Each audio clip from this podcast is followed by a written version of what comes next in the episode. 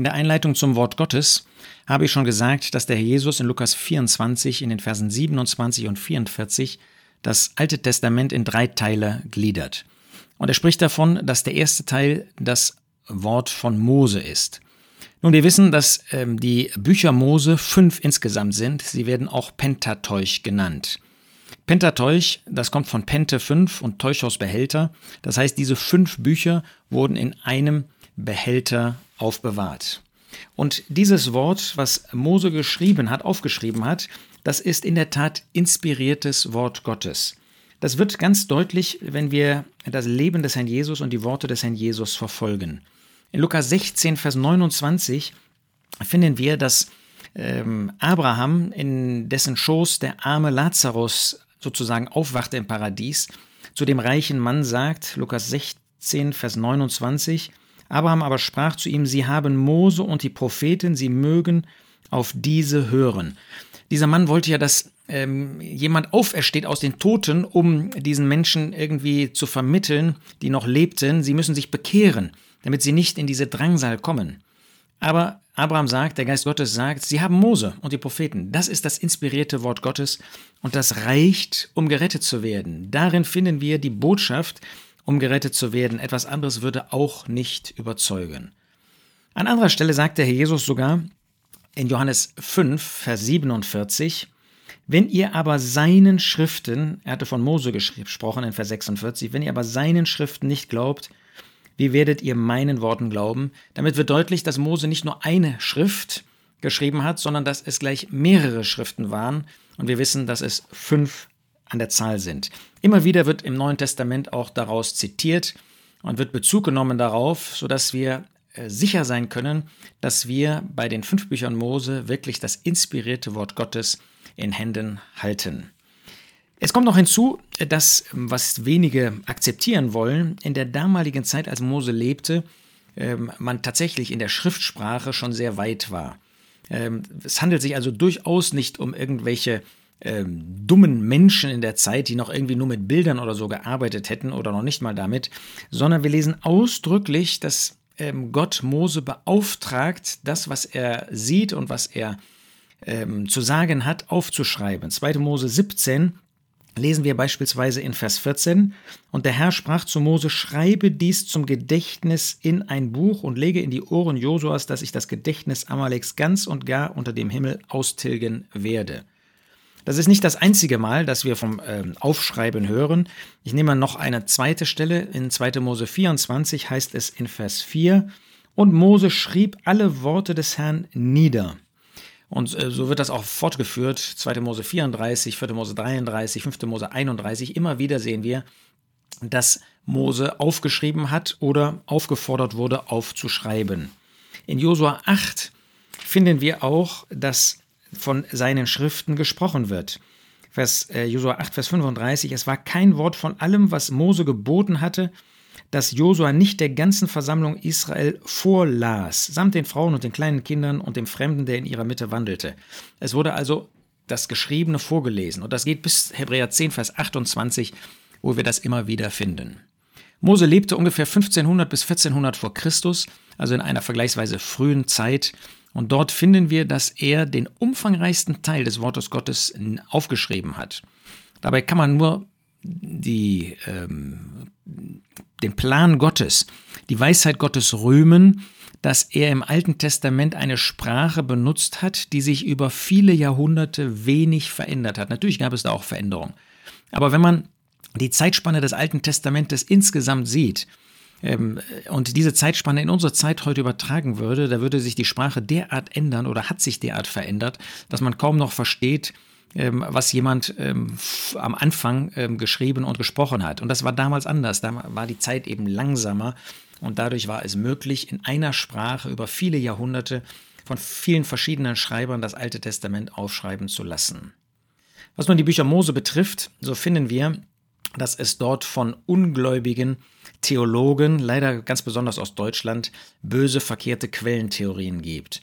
Sie wollen das Wort Gottes angreifen, es sei gar nicht Wort Gottes, sondern es sei aus allen möglichen Quellen da etwas zusammengefügt worden. Das sind eben die Angriffe des Teufels, der sich ähm, dieser Theologen, gerade der protestantischen Theologen, leider bedient hat. Heute hat man diese Quellen, sogenannten Quellentheorien, zum Teil schon wieder aufgegeben, weil man gemerkt hat, dass es voll, vollkommener Unfug, ähm, damit arbeiten zu wollen. Da ist zum Beispiel von Quellen die Rede, sogenannten Elohim-Quellen, wenn Gott eben Elohim, so wie bei uns in der Elberfelder CSV-Ausgabe Gott ähm, übersetzt wird oder genannt wird, äh, das sei eine Quelle. Dann gäbe es eine Quelle, äh, wo Gott Yahweh genannt wurde, das sei natürlich ein anderer Gott.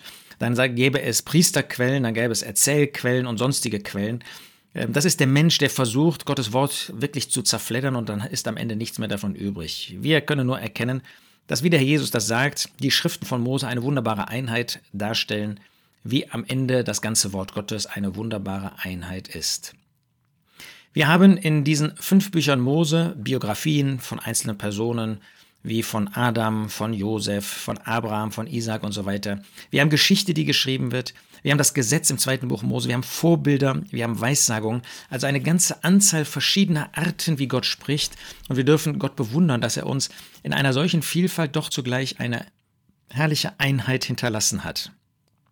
Es ist die moralische, die historische und die lehrmäßige Einleitung zu der ganzen Bibel. Ja, zur äh, Bibelbüchern, die wir ohne die fünf Bücher Mose gar nicht verstehen könnten. Josua, Jesaja, Daniel, Matthäus, auch das Neue Testament. Alles das wäre ohne den sogenannten Pentateuch überhaupt nicht für uns nachvollziehbar.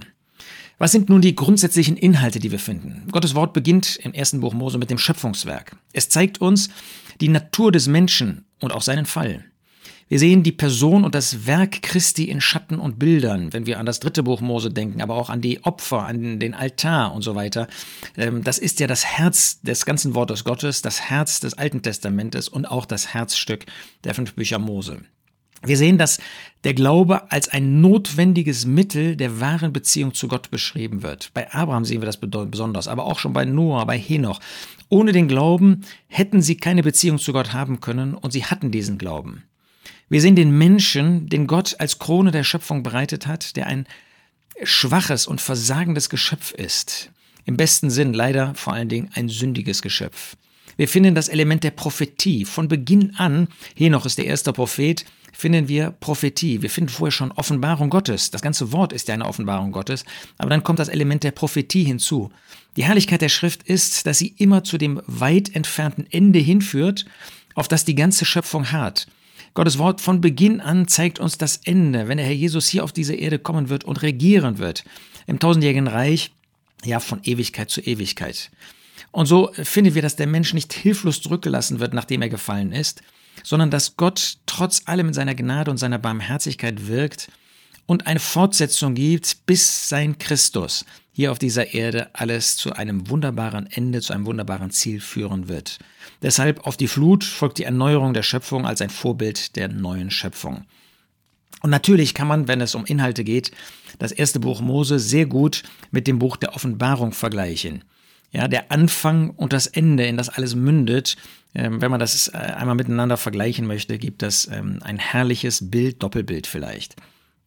Wenn wir uns jetzt den fünf Büchern Mose direkt zuwenden, ähm, dann haben sicherlich viele schon gehört die Titel, die diesen fünf Büchern Mose gegeben worden sind. Genesis, Exodus, Leviticus, Numeri, Deuteronomium. Das sind Namen, die aus der griechischen Übersetzung des Alten Testamentes stammen, der sogenannten Septuaginta. Genesis heißt Entstehung, Werden, Ursprung. Exodus heißt Auszug und wir verstehen, ja, das erste Buch Mose zeigt uns die Entstehung, zeigt uns das Werden, zeigt uns den Ursprung von allem. Das Buch Exodus zeigt uns den Auszug des Volkes Israel. Levitikus ist das Levitenbuch und ähm, die Priester waren ja eine Familie der Leviten. Äh, Numeri ist Zahlen oder Zählung, weil dort in diesem Buch das Volk Israel gezählt wird, wir überhaupt eine ganze Anzahl von Zählungen finden. Deuteronomium, das zweite Gesetz, Wiederholung des Gesetzes. Das fünfte Buch Mose ist vielleicht eines der am meisten vernachlässigten Bücher. Ähm, wir werden ja dann auch dazu kommen, aber es ist nicht einfach eine Wiederholung. Wir werden sehen, ähm, dass ähm, das Wort Gottes sich nicht einfach wiederholt, sondern dass Gott dann durchaus auch andere neue Schwerpunkte setzt. Die hebräischen Bezeichnungen für die fünf Bücher Mose sind jeweils von den ersten Worten der einzelnen Bücher abgeleitet. Ähm, deshalb das erste Buch Mose, Bereshit im Anfang, das zweite Buch Mose, Shemot, die Namen, das dritte Buch Mose, Vayikra und er rief, das vierte Buch Mose, Bat äh, Bar Mitbar in der Wüste, Und das fünfte Buch Mose, Devarim, das sind die Worte, die Gott durch Mose an das Volk gerichtet hat. Wenn wir also bei den Themen sind der fünf Bücher Mose, dann können wir sagen, das erste Buch Mose zeigt uns besonders die Schöpfung und ausgehend von der Schöpfung, was Gott als Anfang bereitet hat. Das zweite Buch Mose zeigt uns besonders die Erlösung. Das dritte Buch Mose zeigt uns Gottes Heiligkeit und wie der Mensch Zugang bekommt zu Gott. Das vierte Buch Mose zeigt uns den Weg von Gottes Volk in der Wüste. Das fünfte Buch Mose zeigt uns die Zusammenfassung der Wege Gottes mit seinem Volk.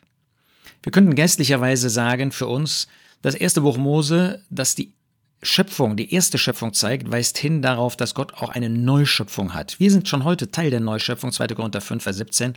Aber Gott wird einmal eine neue Schöpfung, neuen Himmel, neue Erde auch bereiten.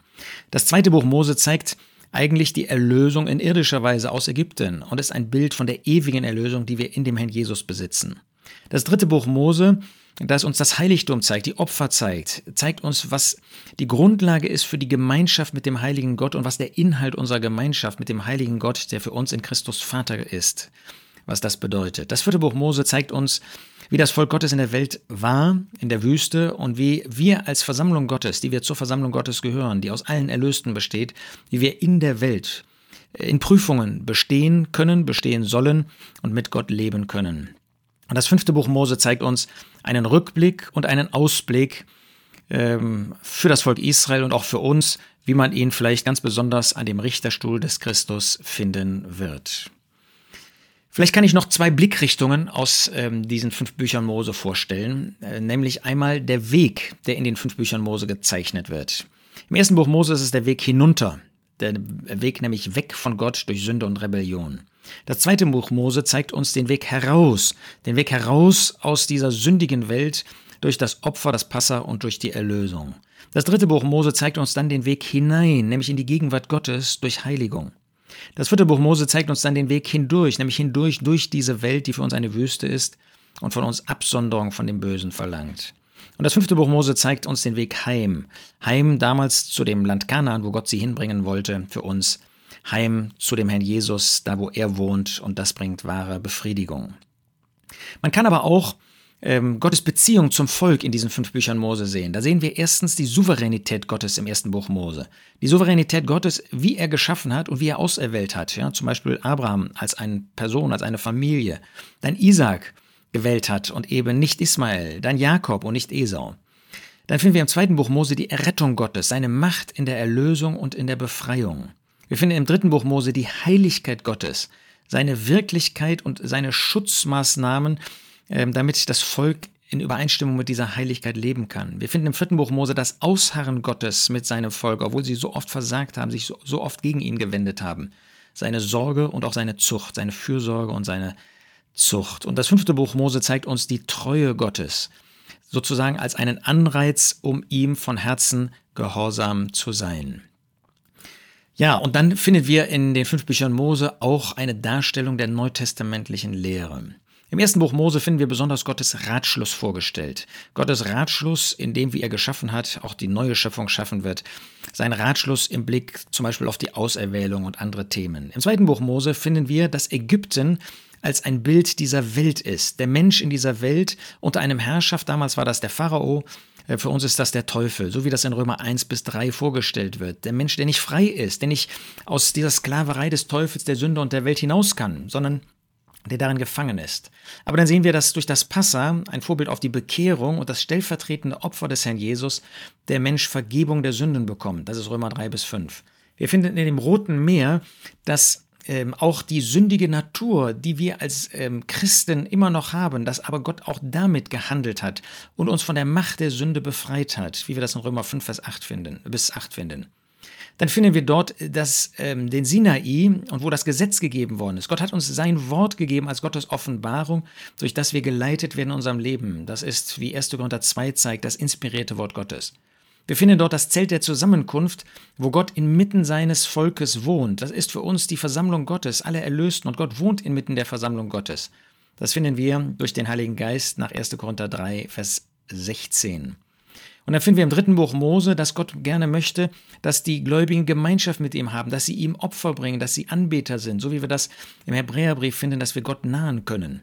Wir finden dann im vierten Buch Mose, dass Gott äh, die Gläubige nicht sofort in den Himmel genommen hat, sondern dass er sie durch diese Welt hindurchträgt, hindurchführt, dass er Prüfungen zulässt und damit erweist, dass Erlöste in der Lage sind, hier in Abhängigkeit von dem Herrn in Prüfungen zu bestehen und wenn sie versagen, wie wir das leider oft tun, dass er Hilfsmittel gegeben hat, damit sie wieder die praktische Gemeinschaft mit ihm verwirklichen. Christen in der Welt, die Ordnung in der Versammlung Gottes, wie wir sie im 1. Korinther und in dem Philipperbrief finden. Und dann finden wir im fünften Buch Mose, wie das Volk Israel in den Ebenen Moabs ist, einen Rückblick und einen Ausblick auf Gottes Handeln, auf Gott selbst tut. Das erinnert uns an Offenbarung 2 und 3, wo wir durch die sieben Briefe an die sieben Versammlungen, an die sieben Gemeinden finden, wie Gott immer wieder uns einen Einblick, einen Rückblick tun lässt, auch äh, uns selber in das Licht Gottes stellt und uns dann führt bis zum Richterstuhl des Christus, 2. Korinther 5, Vers 10, wenn der Jesus wiederkommt und uns zu sich holt, wo wir dann auch in diesem Rückblick sehen, wie seine Gnade uns bewahrt hat und wo er die Herrlichkeit des Himmels uns zeigt, wo wir in Ewigkeit bei dem Herrn Jesus und im Haus seines Vaters sein dürfen. Das alles wird sozusagen vorgeschattet, vorgebildet in dem, was wir in diesen fünf Büchern Mose finden. Ein wirklich wertvoller Schatz. Und ich möchte dich motivieren, auch mit diesen fünf Büchern Mose schon anzufangen, Gottes Wort zu lesen. Es lohnt sich. Es ist wirklich ein Schatz, den Gott uns hinterlassen hat, damit wir in dieser Welt bewahrt bleiben, dass wir Gemeinschaft mit ihm pflegen und die neutestamentliche Wahrheit, die durch das Bilderbuch des Alten Testamentes gewissermaßen dargestellt wird, verwirklichen zur Ehre Gottes.